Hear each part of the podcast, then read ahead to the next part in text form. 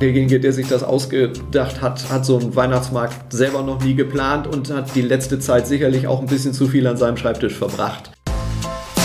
Kreis und Quer, der Podcast Ihrer Mediengruppe Kreiszeitung.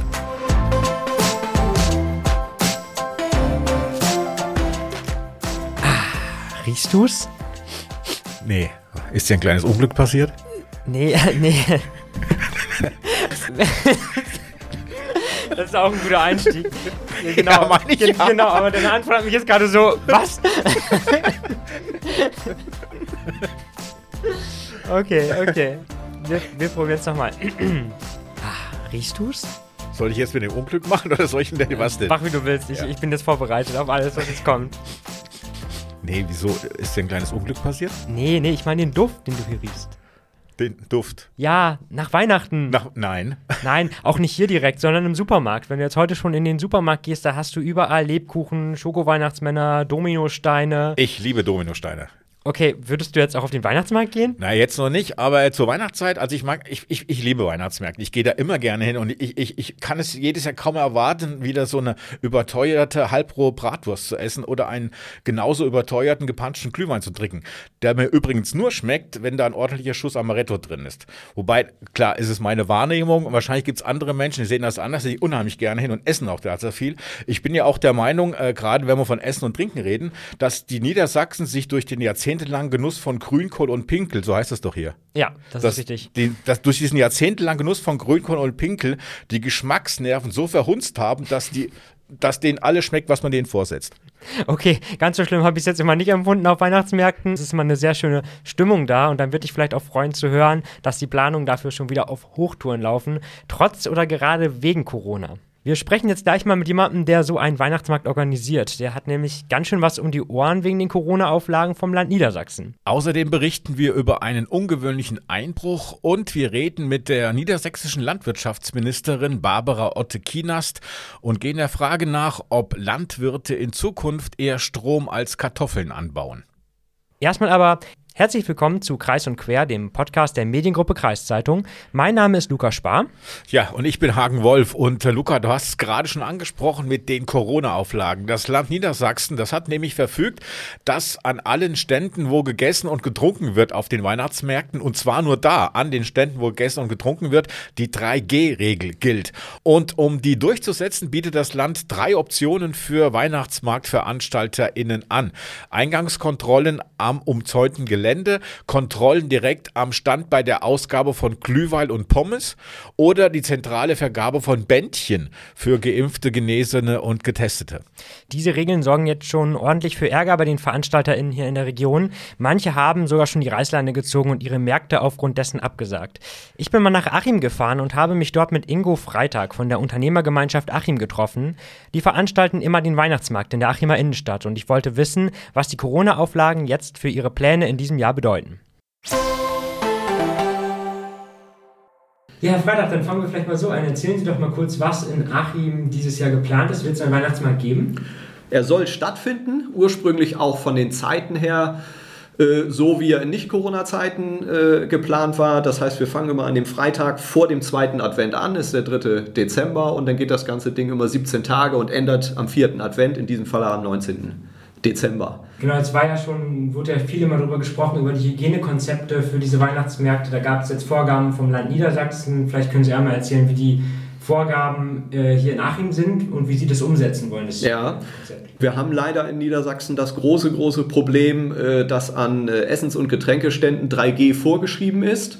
Und wir dürfen uns jetzt als Veranstalter äh, des Weihnachtsmarktes selber darum kümmern, wie wir das Ganze bewerkstelligen sollen. Die äh, Corona-Verordnung sieht im Endeffekt drei verschiedene Arten dieses Tests vor, wobei eigentlich zwei Arten äh, so weltfremd sind, dass man sie eigentlich gar nicht umsetzen kann. Äh, eine Verordnung ist tatsächlich äh, der Test als Eingangskontrolle. Zwei weitere Varianten, die es gibt, ist einmal eine Kontrolle direkt am Stand. Auf der anderen Seite sollen wir aufgrund der Verordnung Schlangen vor den Ständen vermeiden. Auf der anderen Seite haben wir jetzt so ein komisches äh, Ei ins Nest gelegt bekommen, dass die Kontrollen da stattfinden.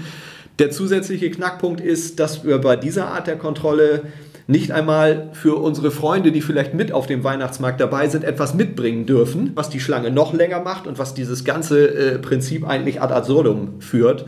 Wir haben uns jetzt äh, überlegt, dass wir so eine Kombination aus beiden eigentlich machen wollen. Das heißt also, wir werden sehen, dass wir den Weihnachtsmarkt an sich eben äh, Corona-bedingt erstmal einzäunen müssen. Die Verordnung lässt es halt einfach nicht anders zu.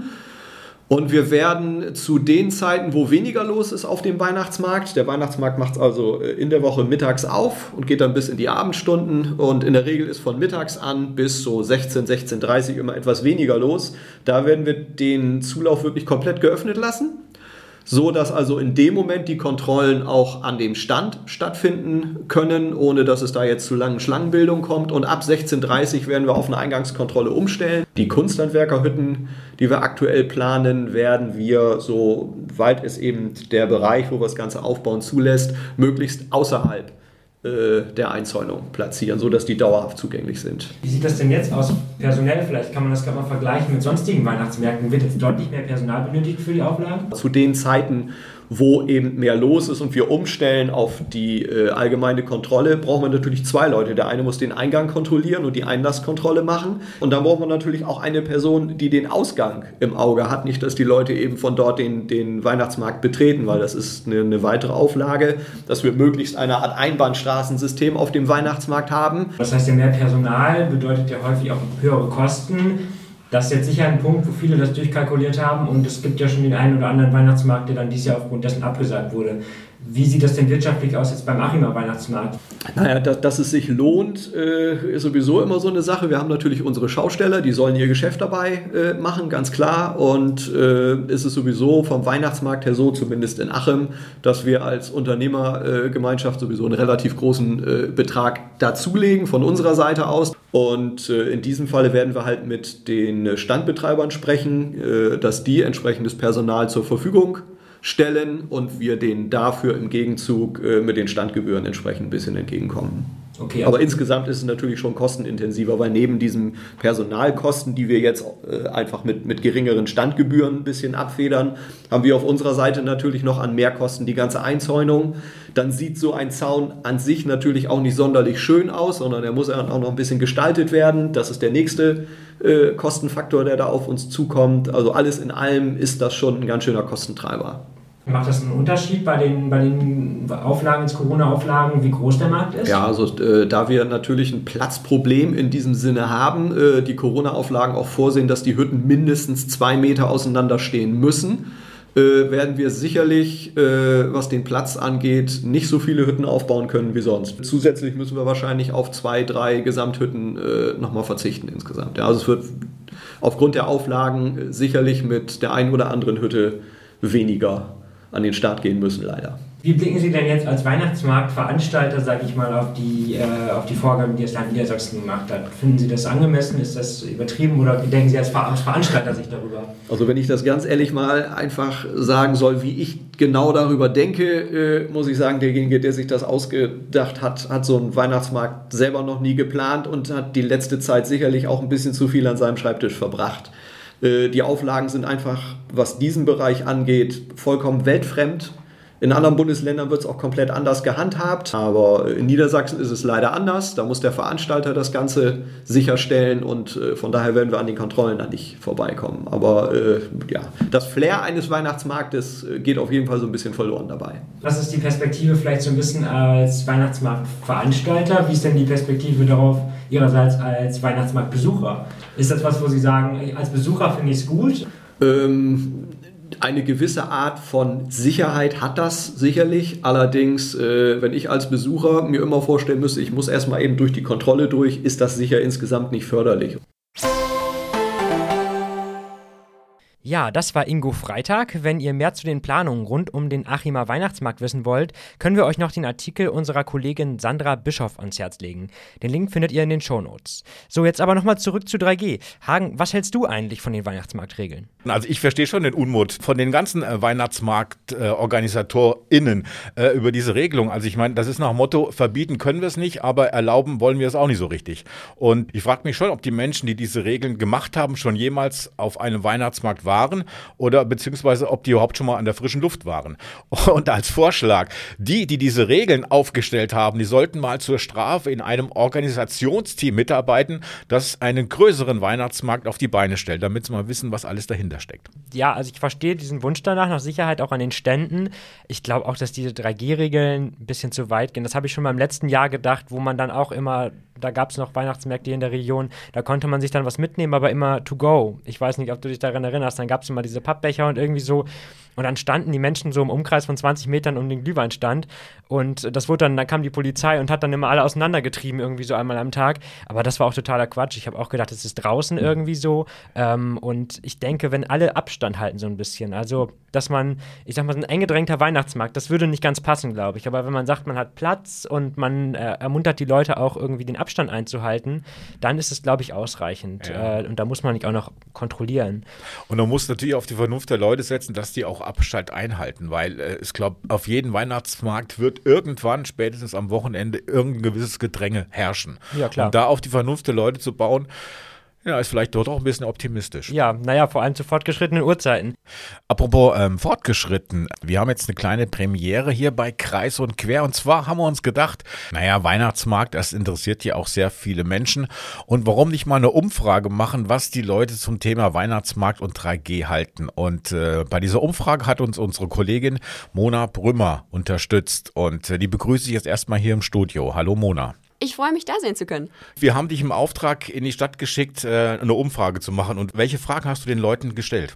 Ich bin immer auf die Leute zugegangen mit der Eingangsfrage, hallo, sind Sie Weihnachtsmarktbesucher, damit Sie ein bisschen reinkommen können? Und dann habe ich Sie äh, nach den 3G-Regelungen auf den diesjährigen Weihnachtsmärkten gefragt, weil es uns natürlich auch interessiert, wie die Meinung der Leute dazu insgesamt ist. Okay, dann wollen wir mal reinhören, was die Leute gesagt haben. Das finde ich außerordentlich wichtig, weil ich finde, dass äh, Nichtimpfen ziemlich unsozial ist und äh, man fühlt sich doch sicherer oder ich fühle mich persönlich sicherer, wenn ich mit Leuten zusammen bin, von denen ich weiß, dass sie, dass sie zur 3G-Regelung passen.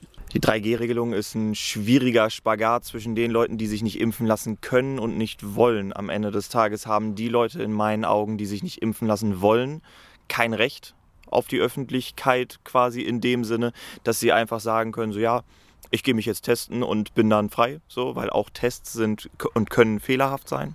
Auf der anderen Seite ist es natürlich irgendwo ein Ding der Fairness zu den Leuten, die sich nicht impfen lassen können, denen auch die Möglichkeit zu geben, kommen zu können. Aber äh, im Grunde genommen finde ich die 2G-Regelung für alle Beteiligten besser, weil Sicherheit und Schutz ist in der heutigen Zeit alles. Also ich würde mich, glaube ich, mit 2G wohler fühlen weil ich will die ganzen ungeimpften Leute da nicht haben. nee, also ich muss, muss nicht so Risiko und so. Also ich weiß auch nicht, ob ich hingehen würde, jetzt so mit 3G, aber ja, ich fände 2G besser. Ja, so war die Umfrage und ähm, nur kurz, Mona. Du warst jetzt zwei Stunden in der Innenstadt von Sieke unterwegs, in Anführungszeichen Innenstadt von Sieke, und ich habe drei O-Töne gehört. Ja. Was war los? Oh, es, es war eine ganz, ganz schwere Angelegenheit tatsächlich. Ich bin da hingelaufen und äh, bin durch die Hauptstraße gelaufen und war auf dem Rewe-Parkplatz und ähm, da, bei, da bei Weimann an der Ecke. Und es ist ganz, ganz schwer, Leute ranzubekommen für ein Interview. Wenn du auf die Leute zugehst und sie sehen schon, du hast ein Mikrofon in der Hand, dann wissen sie schon ganz genau, du willst sie irgendwie aufnehmen. Und wenn du dann sagst, hallo, möchten Sie bei unserem Podcast dabei sein, dann ist es ganz schwer, Leute zu bekommen, die wirklich dann sagen, ja, gerne. Aber die waren meistens dann auch freundlich, die Leute, trotzdem zu dir, auch wenn sie nicht mit dir reden wollten. Auf jeden Fall. Sie haben mich dann freundlich zur Seite geschoben und haben gesagt, nein, danke, ich bin dann mal weg. Ich muss jetzt ganz schnell einen Zug kriegen. Oh nein, ich habe gerade einen Anruf bekommen. Okay, also das heißt, für die nächsten Umfragen, wenn wir welche vorhaben, wird es uns wieder zur Verfügung stehen. Auf jeden Fall. Ich bin gerne dabei. Alles klar. Vielen Dank. Ja, soviel zu den Weihnachtsmärkten. Jetzt ein kleiner Themensprung. Wir kommen wieder zu Hagens, äh, ich meine zu unserer aller Lieblingsrubrik, aktiv im Archiv. Ja, unser aller Lieblingsrubrik. Nach den ganzen Umfragen, die wir gestartet haben die letzten Wochen, repräsentative Umfragen, um das nochmal zu sagen, äh, hab ich, haben wir gehört, dass HörerInnen diese Rubrik am liebsten mögen. Okay, die Umfrage ist mir neu, aber dann schieß mal los. ja, und zwar geht's, geht's äh, im Aktiv im Archiv geht's um eine Geschichte, die, als ich sie gelesen habe, habe ich gedacht, man kann da nicht, keinen mehr draufsetzen. Aber es kam immer ein Punkt, wo ich denke, es wird ja noch schlimmer, es wird ja noch besser und es wird ja noch ungewöhnlicher. Und ähm, ja, hört einfach mal rein. Im Januar des Jahres 1961 beschäftigte ein doch recht ungewöhnlicher Fall das Bassumer Schöffengericht. Auf der Anklagebank saß ein 25-jähriger Mann aus Bremen, den der Gerichtsvorsitzende als, Zitat, absonderliche Persönlichkeit mit psychopathischen Zügen charakterisierte.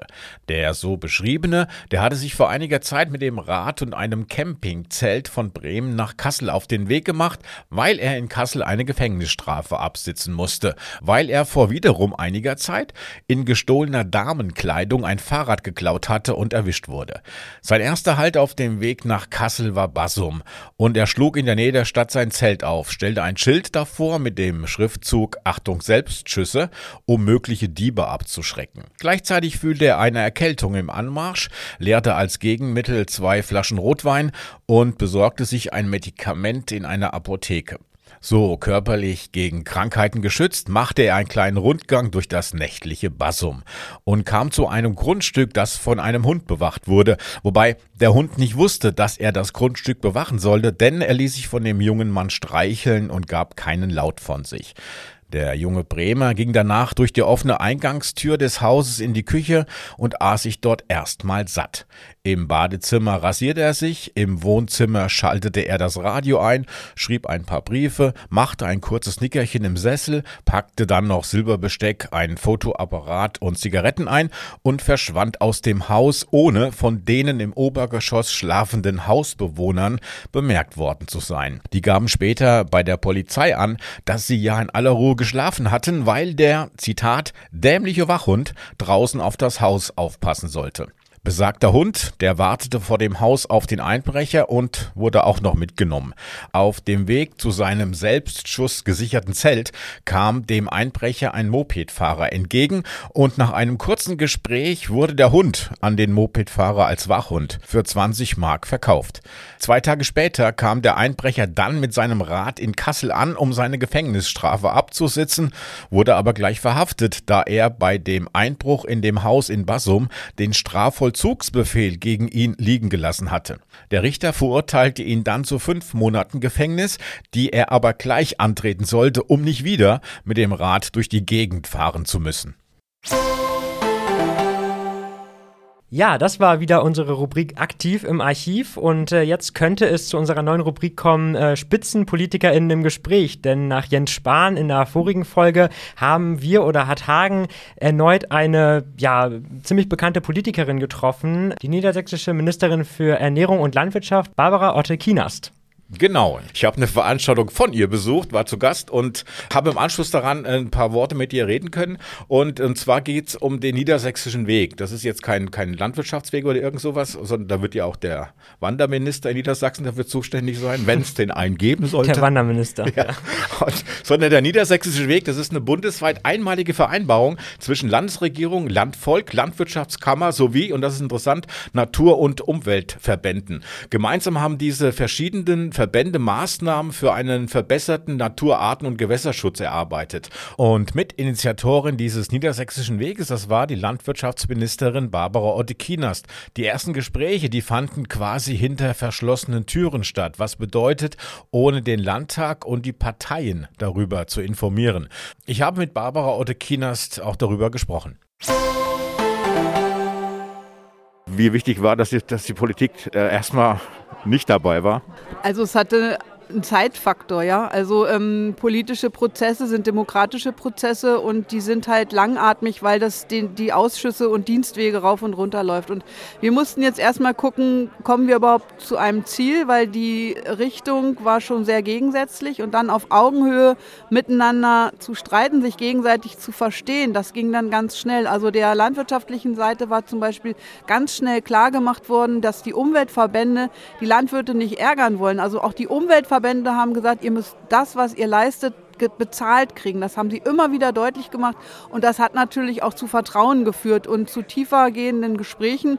Und als es dann soweit war, dass man gemerkt hat, wir wollen ernsthaft wirklich gemeinsam zu einem Ziel kommen, dann brauchten wir eben die Parlamentarier, weil wir dann in, die, in dieses Gesetzgebungsverfahren kamen Und ähm, natürlich hat das ein bisschen zu Unruhe geführt und Olaf Liese und ich mussten viele Gespräche mit den Parteien in den Fraktionen führen, um da wieder Ruhe reinzukriegen. Wie, wie stark oder wie sehr spielt das Thema Ernährung ähm, bei diesem niedersächsischen Weg eine Rolle? In meinen Augen ist es der wichtigste Punkt. Alles andere ist jetzt eingetütet und das Thema Ernährung hat was mit Klima, mit Umwelt, mit Artenschutz, mit Landwirtschaft zu tun. Und deswegen ist das jetzt, wird das im nächsten Jahr nochmal ein ganz, ganz wichtiges Thema. Sie haben schon vor Jahren gesagt, der Verbraucher muss sensibilisiert werden, auch für die heimischen Produkte, für die regionale Landwirtschaft, für die regionalen Produkte. Welche Möglichkeit hat man denn, um Verbraucher Verbraucher zu überzeugen, auf regionale Produkte mehr zu setzen? Also erstens überzeugt in meinen Augen die Qualität. Wenn ich regional kaufe, dann habe ich wirklich eine Garantie, dass es frisch ist, dass wenn es wirklich regional ist, dass es kurze Wege sind. Aber eben ähm, dem Verbraucher muss klar sein, dass es auch was mit dem Klima macht, wenn ich Heidelbeeren aus Israel einfliege. Ähm, ich denke mal, wir haben schon einen aufgeklärten, bewussten Verbraucher, der sich auch darüber Gedanken macht. Und dann Heidelbeeren esse ich nicht jeden Tag und in den Mengen. Dann denke ich, wird er die teureren regionalen Heidelbeeren doch eher kaufen, weil er einfach wirklich die Zusammenhänge weiß. Und diese Zusammenhänge müssen wir aber erklären. Ich glaube, wir müssen mehr wieder in die, in die Gespräche mit dem Verbraucher kommen, um klarzumachen, welche Standards auch dahinter stecken zum niedersächsischen Weg. Sie haben ja gesagt, es war schwierig, die Parlamentarier Niedersachsen zu überzeugen. Wie schwierig wird es denn noch werden, die Parlamentarier im Bund zu überzeugen und in Europa? Also Niedersachsen ist jetzt ein Vorbild geworden. Wir stellen fest, dass die Kollegen von Olaf Lies, also auf der Umweltseite und auch meine Kollegen interessiert nach dem Prozess nachfragen. Also wir halten quasi Vorträge, wie ist dieser niedersächsische Weg entstanden, welche Gesetze. Ähm, das kann schon eine Blaupause auch für viele Bundesländer werden. Auch zwei Ostbundesländer sind dabei, die sich da jetzt gemeinsam auf den Weg machen. Und ich denke schon, es ist ähm, in Berlin beobachtet worden, was wir dort gemacht haben, wie dieser Prozess gelungen ist. Und der, der kann in meinen Augen auch überall gelingen. Also die Kollegin aus, aus den Niederlanden hat schon mal äh, rüber geguckt und wir werden diese Form Niedersächsischer Weg, das war ja jetzt ähm, Natur- und Artenschutz, aber zum Umbau der Tierhaltung oder zum, zu dieser ganzen Moorthematik werden wir wieder eine Art Niedersächsischen Weg gehen müssen. Wir werden wieder alle an einen Tisch holen müssen, gesellschaftliche Gruppierungen und auch die, die es betrifft, um dort zu einer Lösung zu kommen. Also das ist schon ein guter Prozess gewesen, den wir jetzt in viele Bereiche auch ausdehnen können. Und das sollten, wer, wer klug ist in Berlin und in Brüssel, der sollte diese Wege auch so gehen. Ja, soweit die niedersächsische Ministerin für Ernährung und Landwirtschaft, Barbara Ottekinast. Sag mal, Hagen, jetzt hatte ich ja letztens Jens Spahn getroffen und hatte da irgendwie meine magischen 30 Sekunden und äh, der, dein Gespräch mit Barbara Ottekinast war jetzt auch nur gerade mal vier Minuten lang. Äh, war das bei dir ebenso kurz oder hattest du noch Zeit, weitere Fragen zu stellen? Nein, wenn ich vor den PolitikerInnen stehe, dann nehmen sie sich gerne Zeit für mich. Ah, okay. Und äh, im Gegensatz zu dir, vor dir rennen sie ja weg, wie Herr Spahn. und äh, ich habe mit Frau Ottekinast auch noch über ein Thema gesprochen, gesprochen, was vielleicht äh, bald aktuell sein wird.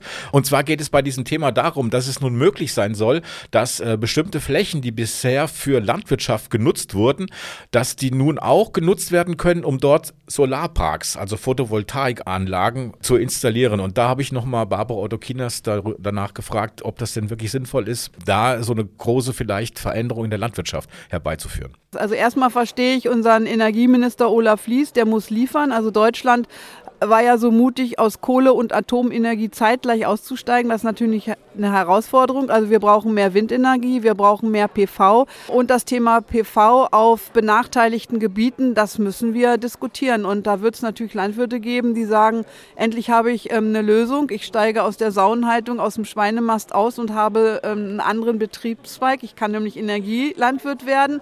Und andere werden wieder sagen, naja, ähm, das macht unsere Pachtpreise kaputt. Die Gefahr, dass dann zu viele Landwirte umschwenken und ihre landwirtschaftlichen Flächen an Solarparkbetreiber vermieten, die sieht äh, Barbara Otte-Kienast aber nicht. Nein, dazu gibt es ja ähm, die regionale Raumordnung. Also vor Ort in den regionalen Raumordnungsprogrammen werden diese PV-Flächen ja auch ausgewiesen. Also es gibt Vorranggebiete Landwirtschaft von der äh, Landesraumordnung und regional ähm, wird die Politik vor Ort das begleiten. Das, das wird kein Ausverkauf der Landwirtschaft sein. Ja, soweit Barbara Otte-Kienast und äh, über dieses Thema Vermietung von landwirtschaftlichen Flächen für Solarparkanlagen an Solarparkbetreiber. Über dieses Thema habe ich mich auch gleich am nächsten Tag mit äh, Stefan Meyer unterhalten. Und Stefan Meyer ist der Pressereferent vom Landvolk Diepholz. Und der sieht diese Möglichkeit, Strom statt Kartoffeln zu produzieren, doch etwas kritisch.